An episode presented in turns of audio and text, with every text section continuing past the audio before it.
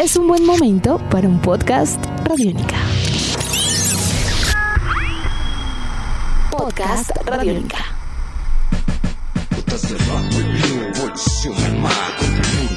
Hola a todos, bienvenidos a un nuevo episodio del podcast Calle Radiónica, un encuentro con personajes alrededor de una cultura que ha tenido un papel fundamental en el mundo de la música, el baile, la moda y el arte en general, la cultura hip hop. Yo soy David Rentería Lozano, arroba David Black en todas las redes sociales. Por ahí seguimos leyéndolos para que nos recomienden temas y personajes para que estén aquí en este espacio. Personajes que, por supuesto, se muevan en esta dinámica del hip hop. Después de encontrarnos con organizaciones que trabajan con el hip hop como herramienta, también conversamos con mujeres dentro de la escena del hip hop colombiano. Hoy nuestra charla tiene que ver con memoria, con esa pasión de coleccionar y de tener tantas piezas importantes, interesantes para muchas personas que logran ya convertirse en un museo. Espacios de este tipo y de esta connotación en el mundo realmente hay muy pocos. Desde hace varios años se está hablando de que en Nueva York se está desarrollando un espacio de este tipo y será una nueva atracción de esta ciudad que históricamente se le reconoce como la cuna de nuestro movimiento. Ahí en ese museo se podrá ver toda la historia de este movimiento político, social, cultural y artístico y según las plataformas se empezará a construir a finales del año 2020. Bueno, sí, todo esto de la emergencia se soluciona. La inauguración del The Hip Hop Universal Museum está planeada para el año 2023, cuando el hip hop celebre 50 años de su nacimiento, ese que se dio en la fiesta organizada por el DJ Cool en el edificio 1520 de la Sedgwick Avenue ahí en el Bronx, en la ciudad de Nueva York, la capital del mundo. Orgullosamente podemos decir que en Colombia, aquí en Bogotá, se está construyendo, se está desarrollando una iniciativa similar llamada Acrópolis, que de ser una colección de varios artículos relacionados con la historia del hip hop, en Bogotá ya muchos la reconocen como un museo por el valor cultural de cada una de estas piezas. Uno de los líderes de Acrópolis es Marlon Montaño, también conocido como Matis. Con él hablamos de esta iniciativa, de su vida artística, de ópera rap, de muchas historias y muchos temas más aquí en este episodio del podcast Calle Radiónica. Bienvenidos.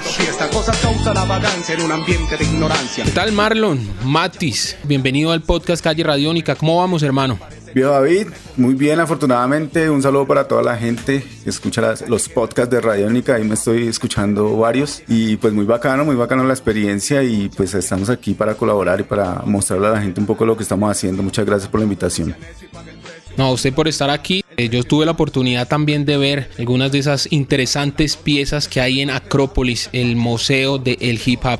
Viejo Matis, ¿cómo surge la idea de crear esta colección y que ya en este proceso y en esta forma de conseguir, de seguir y seguir coleccionando artículos ya podemos entenderla como un museo? Pues en primera instancia no, la, la idea era como, como cualquier chico adolescente que tiene su cuarto y empieza a a fanatizarse con el tema de hip hop, pues yo empecé a, conseguir cosas, discos, vinilos, revistas, afiches, todo lo que tuviese relación con hip hop y demás. Pero ya hacia el 2009 me empecé a dar cuenta de que habían bastantes cosas y que en algún momento pues eso podía perder y con un amigo decidimos, oiga, organicemos esto y, y, démosle una cara de museo a ver qué pasa. Entonces lo que hacemos es un archivo interesante ahí que está dividido como en unas piezas y empezamos a organizarlo y hoy por hoy pues eh, hemos intentado hacer difundir un poco más eso de, del tipo museo desde el 2016. Finales del 2015 tuvimos la oportunidad de participar en un proyecto distrital, digamos que tuvo la intención de contar de primera mano toda la historia del hip hop de Bogotá.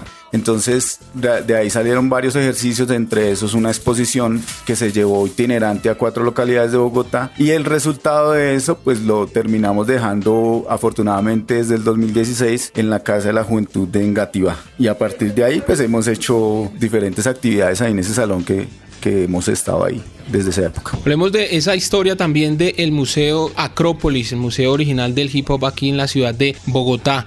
¿Cuáles han sido esas dinámicas y dónde han podido estar presentándose? Hablemos de esto, de esta convocatoria que ustedes se ganaron y que pudieron tener este museo itinerante en varias localidades de aquí de la ciudad de Bogotá. Sí, en esa, en esa ocasión hicimos un grupo como de apoyo, un grupo investigativo, algunos profesionales y otra gente, digamos que experta del sector. Nos reunimos y empezamos a, pues, a dialogar un poco buscando como esa línea de tiempo que nos daba la posibilidad de, pues, de acceder a diferentes actividades, procesos y pues digamos que mucho material de diferentes lados que nos permitieron empezar a organizar un poco la historia. Ahí salió un libro y salió un documental y salió también las exposiciones. Las exposiciones las hicimos en Ciudad Bolívar, en el centro, en Suba, en, en cuatro localidades de aquí de Bogotá. Pero a partir del 2016 nos instauramos en Negativa y también tuvimos unas experiencias en otras localidades como Mártires y Santa Fe. Básicamente eso es lo que hemos hecho. ¿Cuáles son esas cinco piezas de este museo que usted puede decir esto es lo que más llama la atención de Acrópolis? Pues yo creo que son varias, digamos que yo le tengo amor a muchas, cinco serían como muy poquitas, pero realmente pues a todas yo les tengo mucho, mucho cariño y mucho aprecio, pero digamos que para nombrar algo que sea relevante, eh, yo creo que los vinilos de las bandas sonoras de las películas que nos dieron la oportunidad de conocer de primera mano como el breakdance y el hip hop, esos yacen allá en la, en la colección de nosotros y pues la gente los puede ver tengo también las películas, incluso originales, que, pues, que para que la gente que las quiera apreciar, pues ahí vamos a estar. Creo que eh, uno de los que más quiero es el cassette de Contra el Muro, Gotas de Rap, que salió el 4 de junio de 1995, que está intacto. Un cartel de, de una presentación, la primera presentación de B-Boys que hubo eh, con la selección de Bogotá frente a la selección de Medellín. Ese cartel, pues realmente también lo estimo mucho. Hay un libro muy interesante que conseguí hace poco que es la historia del hip hop de España contado por Chojín, que se llama El rap de España. Ese, ese, libro es muy interesante porque pues la idea es en algún momento poder llegar a hacer algo así. Hace poco nos llegó una camiseta de tres coronas, concierto que tuvo tres coronas en la media torta, nos la regaló Roca y ahí la tenemos y pues así, digamos que más o menos esas son como las piezas que, como varias cositas así chiquitas que van llegando a la colección. Cuando tuve la oportunidad de visitar el museo el año pasado, donde estuvimos haciendo una nota, que estuvimos también visitándolo ahí con el programa La Clase, con el profe Álvaro González, vi un guion como el libreto de la ópera rap, esta obra de teatro que yo creo que es de los hitos dentro de la historia de nuestro rap, esta obra de teatro que antes de que toda la música colombiana tuviera ese auge, que tuviera muchos artistas colombianos pudieran ir a Europa a presentarse, estos artistas pudieron ir a presentar esta obra, este musical que fue hecho de manera colectiva, como ya es tradicional en el teatro Candelaria, entre Patricia Ariza, Carlos Satizábal y pues todo el parche de Gotas de Rap. En esa época usted hacía parte de este combo de Gotas de Rap. Hablemos de Marlon, de Matis como artista también. Hablemos un poco de esta historia que desde hace mucho tiempo que usted viene aportándole desde el arte, pues ahora desde un museo a la cultura del hip hop colombiano. Sí, pues un poco como que digamos que en el 84 cuando llega la moda del breakdance aquí a Bogotá y a Colombia, pues uno tuvo tímidamente algunos, digamos, unos acercamientos frente a la estética que, que se presentaba en ese momento, pero es hacia el año 89 cuando yo veo bailar a unos chicos ahí en el Parque Las Cruces donde yo vivía antes y a mí me inquietó, yo dije yo quiero aprender a hacer eso. Entre el 89 y el 91 pues digamos que tuve como toda esa experiencia colegial con mis compañeros intercambiando cassettes, música, videos, mirando cosas de cómo funcionaba un poco. Ya en ese entonces pues ya teníamos un poco la base de que esto se llamaba hip hop y no era solamente breakdance. Y en el finales del 91 hago una audición para participar en un grupo que dirigía Javier, eh, que hoy lo conocen como Tormento, que es el líder de, de, la agrupación de Gotas de Rap. Él me dice que sí, que entra a la agrupación y empezamos a la carrera interesante con ellos desde el 91, finales del 91 como hasta el 96 estuve con ellos. Dentro de esas grandes experiencias que tuvimos, pues en el 95 la salida del cassette de Contra el Muro, el 4 de junio, y un mes después, el 10 de julio, de 1995 se lanza eh, en el teatro, la Corporación Colombiana de Teatro, dirigido por Patricia Ariza y Carlos Atizábal, una obra que mezclaba eh, una historia real que había sucedido aquí en Colombia con música, baile y típicos del rap eh, que nosotros hacíamos y conocíamos. Eh, esa obra afortunadamente pues tuvo la oportunidad de viajar a cinco países en Europa, su primera gira, y ahí estuve participando con ellos, una gran experiencia. Eh, la gente puede encontrar en el museo pues varias fotografías y lo que vos decís, algo importante, una pieza que subí hace poco que, que es la carta de invitación al lanzamiento de la obra, que fue el 10 de julio, y también tengo, reposa intacto el, el guion, el guion de la obra, de, de, cada uno de los personajes, lo que decía cada uno de los personajes, que con eso era que ensayábamos. Historias de esas giras, que puede usted contarle a la gente aquí del podcast Calle Radiónica, eh, anécdotas interesantes de estas giras que desarrollaron en cinco países en Europa y a mediados de los años 90. Eh, en este año se cumplieron 25 años de esa, de la primera gira que tuvimos. La, la obra viajó tres veces a Europa. Yo estuve afortunadamente en la primera de las giras. De lo que me acuerdo, pues un bus que nos llevaba a todas las ciudades, fueron más de 75 ciudades que conocimos. Dentro de esas, pues muchas interesantes, una cultura diferente, obviamente se estrella uno con, con otro tipo de vida, ¿no? Diferente a lo, a lo latinoamericano, es el primer mundo. Eh, el arte es una cosa que valoran mucho por allá y entonces creo que ese, ese es un gran encuentro de uno con la cultura, con, con digamos con lo que nosotros hacíamos, ese valor que la gente le daba. Eh, conocimos muchos grupos juveniles que también hacían hip hop y hacían teatro y hacían diferentes tipos de arte y esos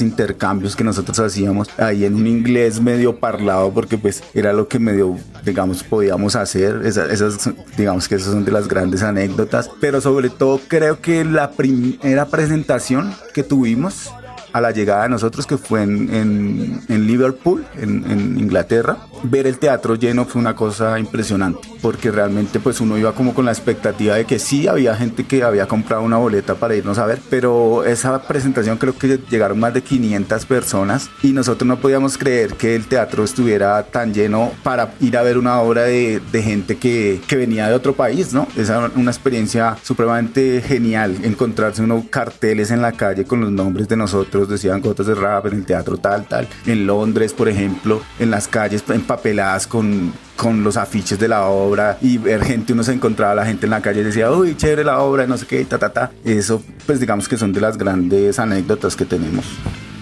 Viejo Matis, de toda esa experiencia vivida hizo que usted se decidiera también por seguir conectado con el arte y toda la música hip hop. En esa época usted era muy joven. En esa época uno no está, no está tan joven que no sabe, digamos, hacia dónde va, a encaminar sus energías. Ese viaje, el compartir con tantas personas, con tantos artistas, ver esa gran aceptación que tuvo la, la obra de teatro hizo que usted también dijera, por aquí es el camino, por aquí este es mi camino. Sí, sí, claro, indudablemente. Yo creo que al principio lo que nos unió realmente fue la capacidad de poder mostrar al mundo un arte nuevo, ¿no? Algo que no existía en Colombia, que no existía en Bogotá, que venía de los Estados Unidos y que nosotros teníamos la posibilidad como de mostrarle a la gente, mire, esto es una forma de expresión diferente a lo que nosotros conocemos y con la cual nos sentimos muy a gusto. Creo que esa fue en primera instancia lo que, lo que hizo que nosotros empezáramos a actuar de esa manera. Seis años, como les conté, estuve con ellos, pero a lo largo de los seis años de las grandes experiencias yo dije, bueno, quiero hacer algo más propio, quiero estar dentro de, mi línea, eh, hacer algo mío y me empecé a ir por la gestión cultural, empezar a, a buscar otros espacios, otros escenarios, apoyar otro, otra gente, otros amigos y a partir de ahí pues ahí seguimos. Yo creo que el hip hop tiene unas líneas y siempre pues como que las estamos utilizando, se mezclan, que son la línea social, la línea política, la línea artística y ahí están presentes creo, siempre, desde ese entonces. En ese entonces yo tenía apenas 17 años y era un pelado como todo, un adolescente que, que quería salir adelante. Es un viaje por el vecindario sin adversarios. Es una mesa con seguro alimentario. Acrópolis, el Museo de la Cultura Hip Hop, están ubicados en la Casa de la Juventud de Engativá, exactamente en la calle 70, número 88A07. En estos momentos de cuarentena, de confinamiento, todo esto que estamos viviendo hace ya más de cuatro meses en la ciudad de Bogotá, no solamente en Bogotá, sino en todo Colombia, ¿cómo están ustedes manejando esta situación relacionada con el, con el museo? ¿De qué forma se están reinventando esta palabra que ya está rayada y todo el mundo la utiliza? pero ustedes cómo están, digamos, adaptándose a esta emergencia con el Museo Acrópolis. Sí, pues lastimosamente todo el sector público está cerrado, entonces eso por ser una entidad pública pues se encuentra en este momento cerrado. Pero eh, nosotros digamos que entrando a una tercera etapa, que es la, como la estamos llamando en este momento, para nosotros es importante ubicar la historia del hip hop de las localidades. Entonces lo que estamos haciendo en este momento es una serie de investigaciones, yéndonos localidad por localidad, buscando esos actores, esos productos, esas actividades que han sido propias del, del movimiento y que nos cuentan una historia fehaciente que no yace en ningún lado y que básicamente eso es lo que va a terminar alimentando el museo. Entonces, digamos que la gente en este momento de cuarentena, mientras eso pasa, no, no estamos atendiendo allá en la casa. Pero eh, la gente tiene que estar muy atenta al canal que tenemos en YouTube oficial, que se llama Acrópolis, el original Museo de Cultura Hip Hop. Y ahí vamos a estar montando videos de, las historias y de los eh, acontecimientos que vamos encontrando en las localidades. Eso es más o menos como nos estamos reinventando y eso es lo que estamos preparando para, digamos que lo que viene a través de las plataformas que también ha sido la gran oportunidad para desarrollar, para continuar con todos esos procesos de gestión cultural y gestión artística aquí en nuestro país. Han pensado, por ejemplo, además de estos videos que hacen en YouTube, de estas historias, que es bien importante, ¿no? Hacer memoria, ¿no? Nosotros, nuestro hip hop tiene mucha historia, pero hay muchísimas versiones de la historia de, del hip hop, ¿no? Llegó en el 84, hay unos que dicen que los primeros discos fueron los de Gotas de rap y de la etnia, pero han surgido otros grupos anteriores a ellos que de pronto no tenían ese, ese carácter tan social que tenían estas agrupaciones o que tienen estas agrupaciones como Gotas de Rap y como la etnia. Muy bien y los felicito pues por hacer esto, eh, de tratar de recoger la historia del hip hop en muchas localidades. Hay unos que dicen que fue en las cruces, otros que no, entonces qué bueno que a través de este museo, de esta iniciativa, puedan, puedan ustedes también gestionar todo esto. ¿Han pensado también hacer, no sé, algún tipo de recorridos virtuales, como lo están haciendo muchísimos museos en todo el país? Sí, sí, por supuesto, claro, estamos digitalizando la mayoría de las piezas y estamos haciendo una especie de capítulos donde la gente puede entrar y mirar de primera mano las piezas y digamos que por todos los lados y conocer un poco más la historia de las piezas, que también es importante y de esa manera pues convertir esto como en una versión digital del museo. Esta colección Viejo Matis ha sido construida pues inicialmente por usted en compañía de un amigo, nos contaba eso en la parte de la historia, pero también tiene mucho, este museo tiene mucho de colaborativo, muchos de los raperos colombianos, bogotanos que han estado por ahí y que tienen sus piezas también han donado y les han entregado a ustedes estas piezas de que pues muchas son de colección. Usted pues ahora nos habló, nos mencionó de la camiseta que les donó Roca. ¿Cómo puede hacer la gente también para estos, estos personajes que son coleccionistas, pero que tienen alguna de estas piezas que puede servir y aportarle a la colección de Acrópolis. ¿Cómo pueden hacer para acercarse a ustedes y pues por supuesto aportar en esta colección? Claro, es importante entender que nosotros simplemente somos un medio, somos un ejercicio museográfico, eh, estamos en pro de la investigación y pues todos los días estamos como pendientes de conseguir diferentes, eh, digamos que esas piezas o esas actividades que nos permiten contar la historia. Pero el hip hop no se hace desde nosotros solos, el hip hop se hace con todos, es un movimiento, por eso precisamente ese es el, término. Entonces estamos invitando un poco a la gente que es activa, que está activa en el movimiento, a que nos colabore, digámoslo de esa manera, que se una con nosotros, sea parte de este museo y que nos envíe sus piezas o copias de, de cosas que tenga, de discos recibimos, copias de revistas, de artículos en los que hayan salido, en periódicos o lo que sea, porque eso lo que hace es enriquecer nuestro, pues digamos que nuestra línea de tiempo y nuestras bases para nosotros seguir en, este proceso investigativo. Entonces estamos invitando a todos los artistas que estén interesados en, estar ahí incluidos en el museo, que nos hablen con nosotros y nosotros gentilmente pues vamos a estar dispuestos a recibirles lo que, lo que nos quieran donar. Ni ni West ni ciudad diferente. Me gusta mucho que usted dice y menciona que ustedes son un medio nada más y este es un, un ejercicio de investigación, de memoria, también de, pues, de que todos estos artículos permanezcan y tengan alguna historia, pero que es más que todo es del movimiento y eso es bien, bien importante. Muchas gracias, viejo Marlon. Redes sociales, ahí repitamos las redes sociales donde la gente puede estar atento a todo lo que ustedes van a ir mostrando y que ustedes también generalmente están mostrándole a la gente alguna de esas interesantes piezas que tienen en esta colección? Claro, nos pueden conseguir en, en, la página oficial de Facebook, que es Acrópolis, el original Museo de Cultura Hipa, y en nuestro canal oficial de YouTube, que también se llama Acrópolis, el original Museo de Cultura Hipa. Esas son las, nuestras dos espacios. Ahí estamos entonces y estaremos pues muy atentos a todo esto, a esos que empiecen a surgir esos resultados que van teniendo ustedes con respecto a esta investigación que están haciendo acerca del el hip hop en las distintas localidades de Bogotá. Viejo Matis, Marlon Montaño, muchísimas gracias gracias hermano, siempre bienvenido a todo lo que tenga que ver con Radiónica y pues por supuesto felicitaciones por el museo. Seguiremos ahí como atentos a todo lo que está allá y lo que vaya pasando. Listo viejo David, muchas gracias a usted por la invitación a Radiónica y a toda la gente que está ahí pendiente, conectada a estos podcasts que son bastante interesantes. Vamos a estar compartiendo para que la gente también se entere de las otras actividades y de la otra gente que ha estado ahí pendiente. Muchísimas gracias, un abrazo fraternal y ahí estamos pendientes.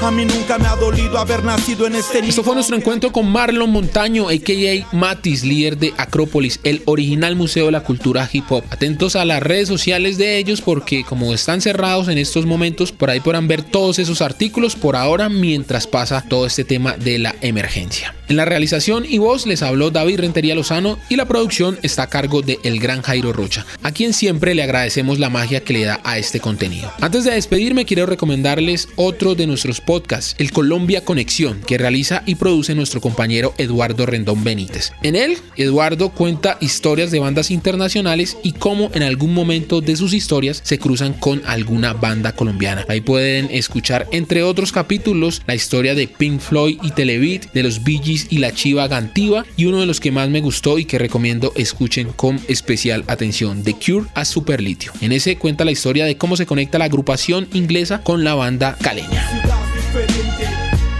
Nos escuchamos a la próxima en un nuevo episodio del podcast Calle Radiónica. Chao mi gente.